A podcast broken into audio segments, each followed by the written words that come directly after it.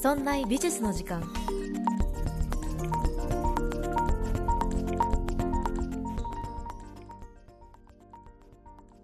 美術を身近にするこの番組「そんな美術の時間」そんなプロジェクトラチがお送りいたします。さて2週間お休みをいただきましてちょっと頭をすっきりさせてね戻ってまいりました。第167回。なんかね自分が頭の中すっきりさせようって思う時にあ久しぶりに模造紙買ってみようって思ったんですよ。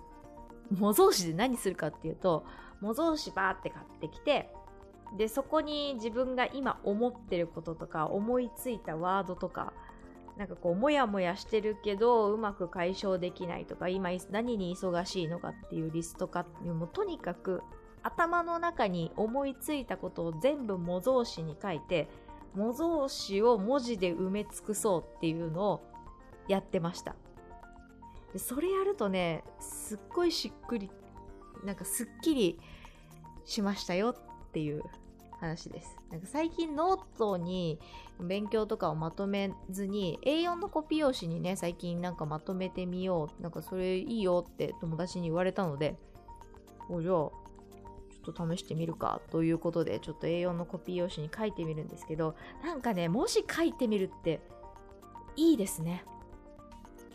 なんか私ノートもやってるんですけれどこのノートはねまあ気が向いたら更新する程度で、まあ、置いてあるという状態でね、ノートがあるんですけど、なんかね、ノートにまとめるっていう、こう、綺麗に、なんか、整えるみたいなのは、どちらかというと苦手だなと思ってたんです。やっぱこう人に丁寧に伝える、分かりやすく噛み砕いて伝えるっていうことが、あ、これめちゃくちゃ技術いるんだなっていうのを最近思っていたんです。だけど、まあ、模造紙なんてね、誰も見ないじゃないですか。自分しか見ないし、もう思う存分全部、全部こう、なんか、洗いざらい、洗いざらい自分の中こう、クリアにしてみようって思ってガーってやってみたんですよ。まあ、すっきりしました。おすすめです。模造紙買ってみるね。まあ、そんなこんなで、まあ私は文章は苦手なんですよ。だけど、まあ、自分のためだけに書くっていうのもいいなと思った最近でございました。そんな中ですね、えっ、ー、と、以前、クラブハウスで、あの、ご一緒にトークさせていただきました。カルビさん。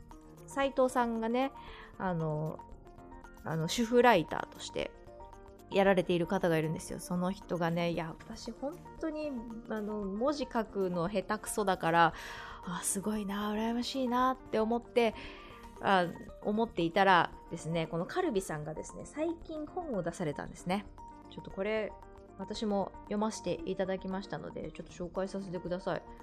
え、っと、えー、教養として知っておきたい名画ベスト100ということで、えー、100枚の名画もう本当に巨匠が書いた作品を100枚揃えてですねそれの解説でこう情報も載っているタイトルとかあの作品年数とかも書いてあってしかもあの執筆者のね一言コメントみたいなのも書いてあってすっごくなんか楽しい本でしたのでもしよかったら手に取ってみてください。全国書店に売ってると思います。なんかねこれ結構平積みで置かれていましてあこれ売れそうだなすごいなって思いながら見ている感じです。えカルビさんはですねえっ、ー、と、いつだったかななんかクラブハウスであのトークルーム作っていただいて、で、ラチさんをゲストにってこうルーム作ってくださったんですよ。で、その時はもう私の話をもう聞いてくださるっていう、もうなんてすごいキャッチャーなんだ。文章を書ける人ってめちゃくちゃキャッチャーなんだなって思いました。で、そんな方が書いている、えー、本なので、よかったら見てみてください。ということで、えー、本編に入っていきたいのですが、えー、今回やりたいことはですね、贋作シリーズです。贋作。偽物です。いや、だってさ、今まで結構ね、あの名画としてもう輝かしいこう美術史の表のスポットライト浴びてますみたいなことをたくさんやっていきました今回ご紹介したいのはブラックレポートの方ですなんでこれ紹介したいかというと、きっかけを、えー、メールでいただきました。ケリーさんからいただきましてありがとうございます。いつも楽しく拝聴しています。今回はテーマリクエストをしたくメッセージいたします。ありがとうございます。時々ね、こういうメールもいただいて、本当にあのリスナーの方に支えられているなと思います。はい、リクエストはフェイク、贋作です。動物の森というゲームをプレイされたことがありますか？あります。あります。はい、ゲーム内で狐の商人、常吉が、え美術品を売ってくれるのですが、本物と偽物が混ざっています。はいはいはい。本物も偽物も4980円という良心的な価格で売ってくれています。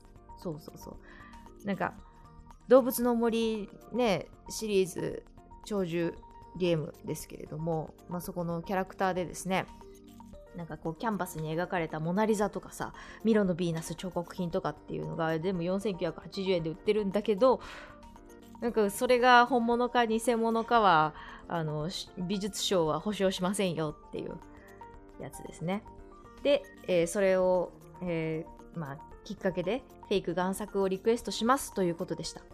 新聞広告で絵画の偽物が販売しています。カレンダーやポスターなどに絵画のコピーが掲載されています。偽物を買って騙された。売った人が逮捕されたという話は何度も聞いたことがあります。偽物は何が良くて何がダメなのだろう。美術業界の人たちはどのような認識なのかなと知りたいと思います。よろしくお願いしますといただきました。ありがとうございます。そうですね。まあ、美術史をやっていると綺麗事ではありません。輝かしい、その表舞台で立っている名画たちの間につけ込んで入ってくる、それが贋作ですね。じゃあ贋作の何が悪いのか。どこから悪くなっていったのか。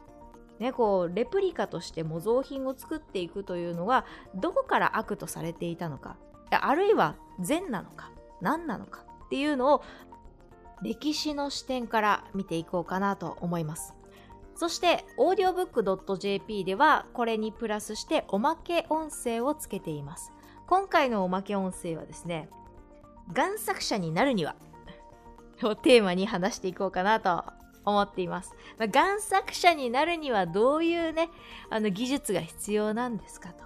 ね、難しいジャンルはどれですか？絵画のジャンルどれですか？とか、あの、いかにして古く見せるかというテクニックもご紹介していこうかなと思います。そしてさらに、捕まったらどれぐらいの罪の重さなのか。実はそんなに重くないんだよということ。そして人気者になれるのか、贋作者になった時に自分は人気者になれるのかどうなのかというのを話していきますので、ぜひ番組概要欄から audiobook.jp チェックしてみてください。聞き放題登録をしていただくかもしくは単品購入でご視聴いただけます。よろしくお願いします。では、早速本編に入っていきましょう。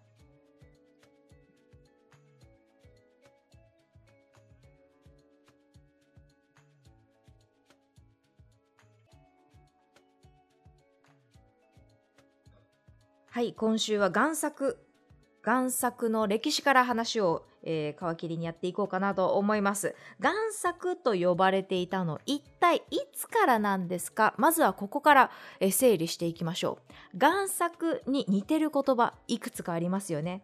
例えば、偽物、レプリカ、コピー、え？模造品、模写？模写だってそうですよね。本物があってそれをこうコピーして書いたら模写ですよね。じゃあその違いは何？その模写とレプリカと贋作の違いはどこから、えー、生まれてきたのかっていうのをまずすっきりさせましょう。贋作とは一定の技術を持つ者が作り本物と偽って売る作品だそうです。ほうほうほうほう。だコピーして模写をしたやつをこれが本物だよって言って偽って売るのが、まあ、贋作という、まあ、カテゴリーに入るそうです。そうかそうか。そう、贋作で問題になるのは、それが結果的に大金を動かしたことによってスキャンダラスを起こさせてしまう、こういうところに、まあ、のね、ニュースとかが注目されていくのかなという感じです。じゃあ贋作と呼ばれ始めたのはいつからなんでしょうか？振り返りましょう。まずはその起源からね。はいエジプトからいきます。エジプト。めっちゃ古代。めっちゃ古代から贋作はあったんですが贋作という言える呼べるものはなかったかもしれないですが偽物レプリカ模造品、えー、模写したもの。で模写彫刻とかっていうのは、まあ、エジプト時代からあったみたいです。美術が美術として最初にその形を整えたもうそのエジプトの時代からエジプトの美術からもう多数もの偽物レプリカというのが、まあえー、発見されているそうなんですね。もうずば抜けたもの抜きんでたもの美術品だろうが何だろうがそういうものに対して人は憧れの念を抱くしあるいは嫉妬心を抱くし心理的要因がそういう模倣とか追従する作品というのを生んだのではないかと言われているそうなんですね。確かにそうですよね。なんかこの人すごいな憧れるっていう人ってさ真似したくなるじゃん。わこの人のファッションめっちゃかっこいいんだけどって思ったらなんかわかんないけどその人がおすすめしてるなんかお洋服のブランドとかなんか化粧品とかついつい買ってしまうみたいなね。その化粧品がなんかすごい自分に肌に合ってるとかもう世界一あの優れている化粧品なわけじゃないかもしれないけどその人が言ってるからまあまあみたいなね。そういうのあるじゃないですか。美術品にもあったみたいです。その美術品が優れていればいるほど模造品が多数発見されていたそうなんですね。はい、初めは憧れでした。で、その偽物を作る、レプリカを作るというのが、だんだん職業化、公然とした職になった時代がありました。それがルネサンスです。ルネサンスって何でしたっけ？再生ですよね。再生という意味ですよね。何を再生したか。古代ギリシャローマです。つまり、古代ギリシャローマの彫刻や美術品というのを模倣して、自分たちの文化に取り入れていったという時代でしたよね。だから、その自分たちに取り入れる前は、もうどんどん模写、模倣をしていくんですよ。彫刻作品もそうです。えスケッチをして素描をするでもそうです。その昔の作品に憧れの念を抱いてあるいは嫉妬心を抱いてそこを模写していくレプリカを作って自分の偽物を作ってその、えー、中身にある精神的なものを吸収しようという動きがもう本職の方々の中に芽生えていったというのがこのルネサンスの時代です。でもこの時代はまだ贋作と呼ばれてこうギャーギャー言われている時代ではなかったんです。いつの時代から贋作はなんだかんだ言われ出したかというと19世紀後半大抵のことは19世紀後半から始まります。19世紀後半に大きく変わったことがありました。それがレプリカとか模造品というのを意図的に高く売ろうとするお金が絡んできた。お金が絡んでくるとこれがさ偽物ですと言って売るよりはいやこれは本物のルネサンス期の彫刻です。古代エジプトの彫刻です。あるいは17世紀のフェルメールの作品です。っていう方が高く売れるじゃないですか。そうだからヒートアップしてしまったんですね。これのねヒートアップしてしまった歴史背景というのもまあ画家としては悲惨な状況だったわけですよ。まずですね、現代芸術家の急激な不沈。めちゃくちゃ上がる人と、もう撃沈して、もうだだ下がりする人というのが、もう二極化した、もう分かれてしまったという時代でした。19世紀後半には、もうすでに今までずっと画家が培ってきたものが全部カメラが持っていってしまった。今まで絵を描いて日銭を稼いでいた人が一気に仕事をなくしてしまったという時代だったんです。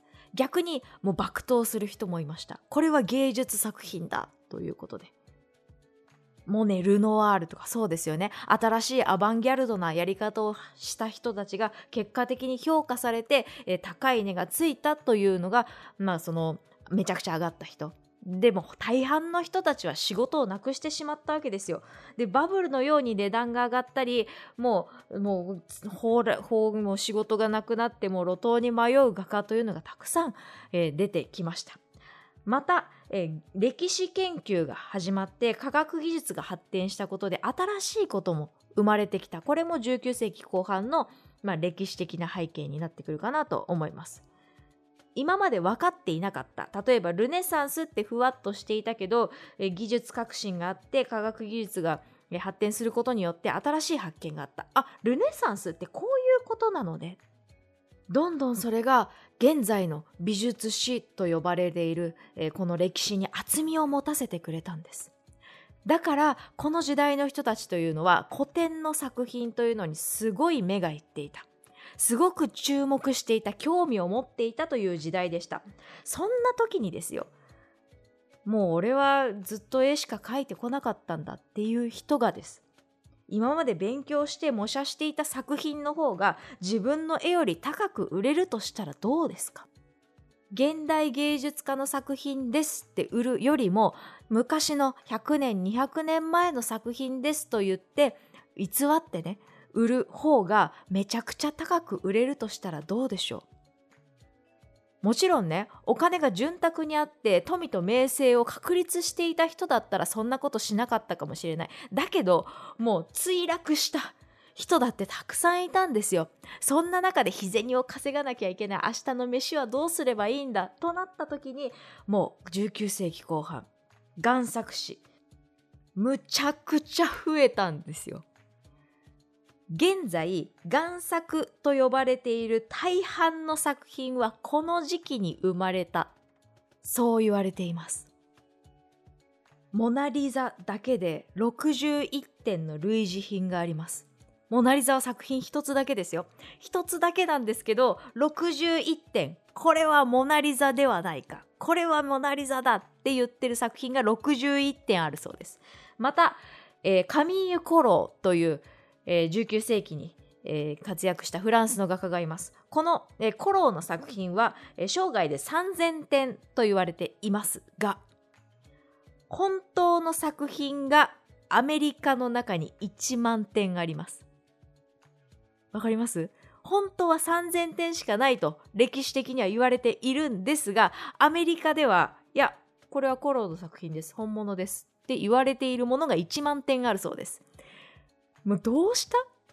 後の7000点何なんですか？な、なんだったらその1万点の中にいくつ本物があるんですか？というぐらい贋作が横行したという時代なんですね。はあ、そうなのか。この贋作の誕生というのはオリジナルにも影響を与えます。要するにこんだけ偽物ができるということはもう血眼になって美術館研究者というのはこれが本物なのか偽物なのかというところに研究費をかけるわけですよ。そして多額の研究費を重ねた結果この作品は本物だと認められた作品はどうなりますか？希少性が高まるんです。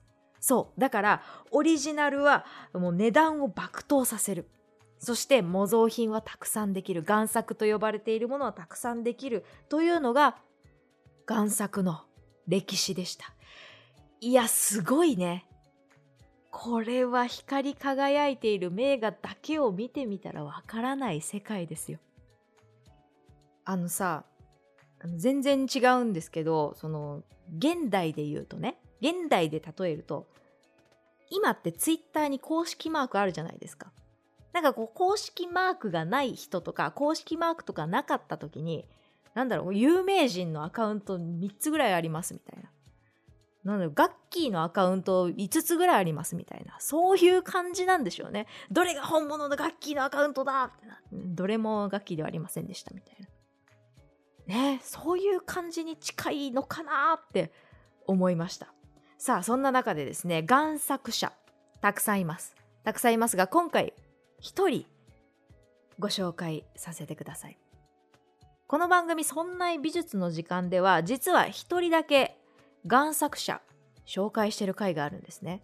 それがヨハネス・フェルメールの贋作を書いて、えー、トラブルになってスキャンダラスになったメーヘレンというアーティストでした今回ご紹介したいのはジョバンニ・バスティアニーニですバスティアニーニあんまり耳なじみない名前ですねバスティアニーニという、えー、贋作者をご紹介させてくださいこの人1830年から1864年というもう34歳で亡くなってしまうこの34年間だけ生きた贋作者なんですけれどもまあすごいスキャンダラスを起こしたわけですよ。誰を騙したか。ね。誰がバスティアニーニの作品に騙されたか。あの天下のルーブルです。ルーブルを騙したバスティアニーニという贋作者。ルーブルも騙せたと言ったら、もしかしたらね、あの、名誉ある感じかもしれないですけれども、これのね、もうとんでもないスキャンダラスになったんですよ。いやもうここだけ聞くとね、バスティアニーニという人はどんだけずるい人なのかと思う人もいるかもしれません。だけど違うのよ。この人、バスティアニーニはもともとルネサンス古典を模倣したい人、そう、憧れで模倣して彫刻を作っていた人だったんです。だからずっと憧れてたんですよね。もう過去の作品に。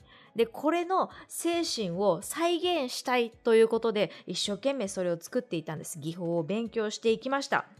で、貧しかったんです。売れるものを売っていった。自分の作品もそうですけれども、もうこうやってね、模倣して作っていったものも売って生活の足しにしていました。え、ある彫刻作品を350フランでイタリアの美術商に売りました。それは現代作品として350フラン売りました。で、生活の足しになると。これで、えー、大丈夫だっていうことで、これでまた制作をして、生活をしていくわけなんですよ。19世紀後半の芸術家です。もうとっても貧しい。もう食ってくのもやっとです。で、売りました。美術商で売れました。350フランで、えー、もらって生活しましたと。じゃあ、この後、美術賞どうしたか？美術賞のフレッパさんフレッパさんはフランスのコレクターに700フランで売りますちょっとねこの700フランをどういう説明で売ったかはちょっとなんかこうモニョモニョしてたんですけどまあとにかく700フランで売りましたえー、売上が350フランですね。で、この後、えー、フランスのコレクター、フランスに持ち帰るわけです。で、この後事件が起きたんですよ。コレクターが買った作品、ベニビエニの胸像、彫刻作品ですね。胸から上の、え大理石の彫刻作品です。これで事件が発生してしまいます。何がし何があったか。専門家が騒いだんです。あのフランスのコレクターがもう所蔵しているあの作品は何だ？これはルネサンス期トップクラスの彫刻家の作品ではないかって専門家が言い出したんです。いやだってこの時期盛り上がってるから。この時期盛り上がってるんですよ。ね。で、これ誰だ？誰だ？ってなるんです。いやだってもうそれを思わせるぐらいバスティアニーニの作品が素晴らしかった。素晴らしくって、で、近代の、えー、石彫っていうのは、まあ、だんだん衰退していった。だから現代の作品であるはずがない。じゃあいつか、彫刻の全盛期、ルネサンス、ギリシャ神話、ギリあギリシャローマ文化あの時代あの時代とルネサンスの時代は結構石像が美しい作品が結構あった。この作品はバスティアニーニのバスティアニーニのとは言ってないですけど、えこのコレクターが持っている石彫は素晴らしいからきっとこのぐらいの作品であるに違いないって専門家が言い出したんです。やってくれたなおいおいおいと。でその専門家はさらに言葉を重ねるんですよ。じゃあ誰の作品ですか？いやー、この人かな、あの人かなってこう何人かね、名前を出すんですね。それも全部一級品の彫刻家です。ドナテッロ、ベロッキオ、ディクレディ。もうね、そのルネサンス初期を輝かす、輝いていた彫刻家の名前がどんどん出てくるんですね。さあそんな中で、えー、ディクレディロレンツォ・ディクレディという人ではないかというのがまあほぼほぼ確定されていたそうですいやいやバスティアニーニの作品なんですよ作品なんですよ。だけど、専門家が言うには、このロレンゾ・ディクディクレディの作品ではないかと言っているんです。根拠がありました。専門家は根拠がありました。実は、ディクレディの作品には未発見の、えーえー肖像の、えー彫刻があると。友人の肖像を元にした彫刻作品があるはずなんだ。だけどそれがまだ未発見なんだ。これはまだ発見されていなかったそのディクレディの作品ではないかと、もうほぼほぼ確信をしたわけなんですね。おー、そうかと、もうだいぶ盛り上がってるんです、フランスでは。で、どうなったか、1864年、このフランスのコレクターは、えー友人に勧められながらオークションに出すんですね。いや、きっと売れるよ。だってそんなに盛り上がってるんですから。ね。だってもうその時代もう古典美術、もうウハウハの時代で、でもこの石彫はもう今までの近代石彫っていうのはそんなに綺麗な作品なかった。そんなに技術が卓越していなかった。注目されたんですね。どんどんどんどん値が上がっていきます。最終的に誰が買ったのか。フランス皇帝の博物館代表の伯爵がですね、1万3650フランに落札したそうです。1万3000。もともと350フランですよ。で、しかも、この当時の、あの、比較として出てくるのが、ミロのヴィーナス。ミロのヴィーナスは6000フランで落札されているんです。倍以上。ミロのヴィーナスの倍以上を偽物が落札されたという。ここまで来たらバスティアニーニすごいなって、私は思いました。さあ、大ニュースになるんです。ルーブル美術館が未発見のあのルネサンス期の一級品の作品を落札したとニュースになります。これで、あの、憤慨するのが誰か。イタリアの画商のフレッパさんだったんです。フレッパさんが黙ってなかったんです。なぜか。自分は700フランポッチで売ったんだ、それは。売上350フラン。なのに1万3650フランで売れるんだとしたら、俺が、俺がその金額もらいたかった。そういうね、妬み染めに、染め、染めみですよ。ね、そういうところから、あの、暴露していくんですね。いやいや、それはそんなもんじゃないと。300年前に作られた彫刻ではない。そんなんたかだか3年前の彫刻作品なんだよと。で、友人の、あの、肖像ではないと。そいつは、その辺に近所に工場で働いているタバコ屋の兄ちゃんだと。画商はさらに言います。いやいやいやいや、もうディクレディとかそういう人じゃないから、バスティアニーニっていうこの人だから、この人が作ったやつだからって言っちゃったんですね。言っちゃったよ。もう大スキャンダラスです。あのルーブル宮殿が落札した作品が偽物だったという。じゃあルーブル宮殿どうしたか。偽物だって認めなかったんです。なんでか。多額のお金をはたいてね、偽物を買ってしまったそんなものは認められない、認めたくないということで、絶対に違うと。もう、真っ向から反対していったっていう、もう本当に揉めに揉めたっていうのが、もう中心にいたのが今回ご紹介したバスティアニーニだったんですよ。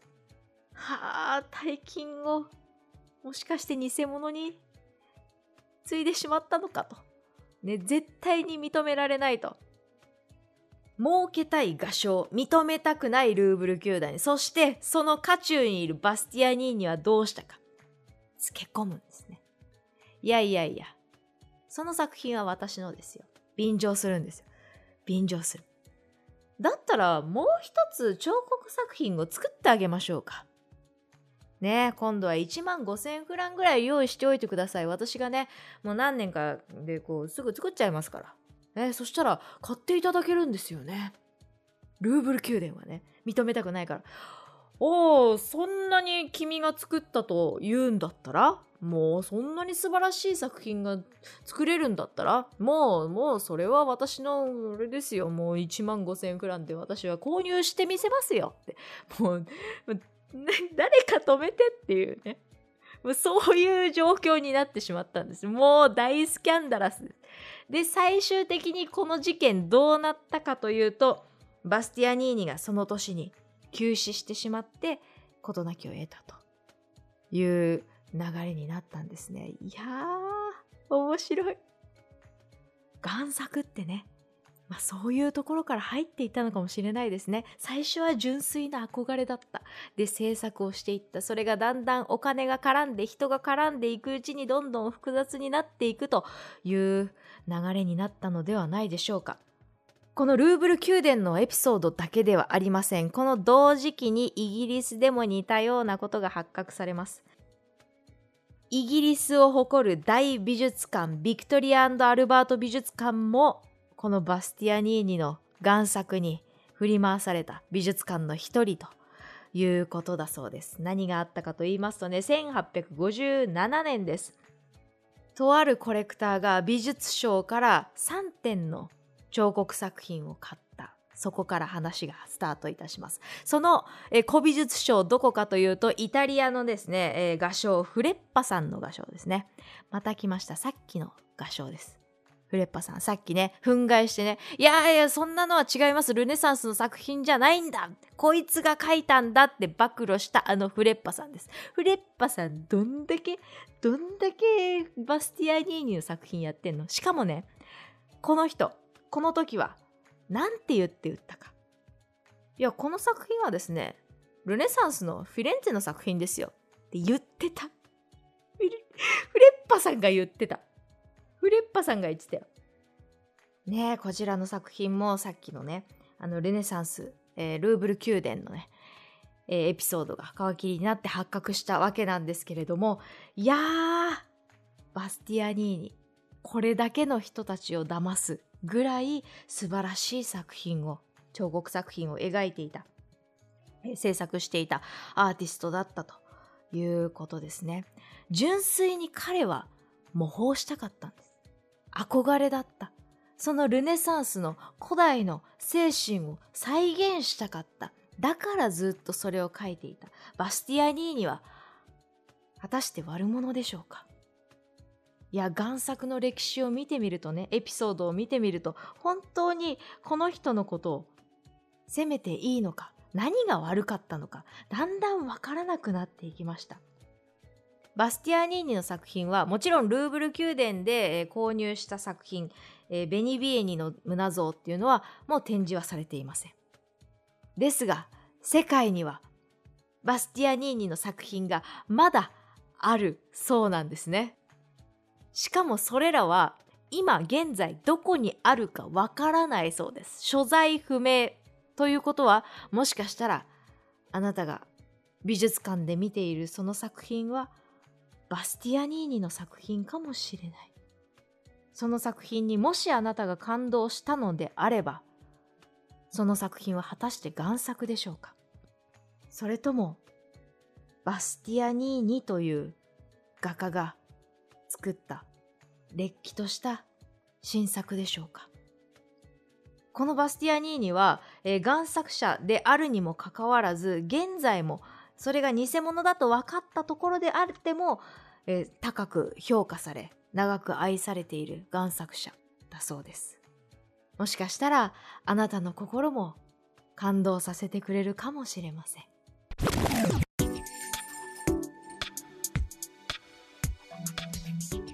さて、いかがだったでしょうか？今週の配信はここまで。この後、audiobook.jp ではおまけ音声をつけています。今回のおまけ音声は、贋作者になるには。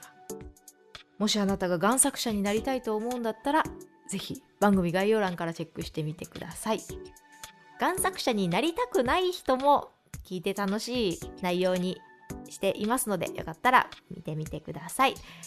そんな美術の時間では皆さんからのご意見、ご感想などメールをお待ちしております。メールアドレスは art.0438.jp art アットマーク数字で 0438.jp です。また、そんないと名の付く番組は他にも、そんなことないっしょ。そんない理科の時間 B、そんない雑貨店と3番組ありまして、そんないプロジェクトというグループでお送りしております。そんなプロジェクトにはウェブサイトもありまして、そこから今配信中の番組や過去に配信していた番組を聞くことができます。URL はそんない .com、sonnai.com となっております。また Twitter もやっていますので、そちらの方はそんない P で検索してみてください。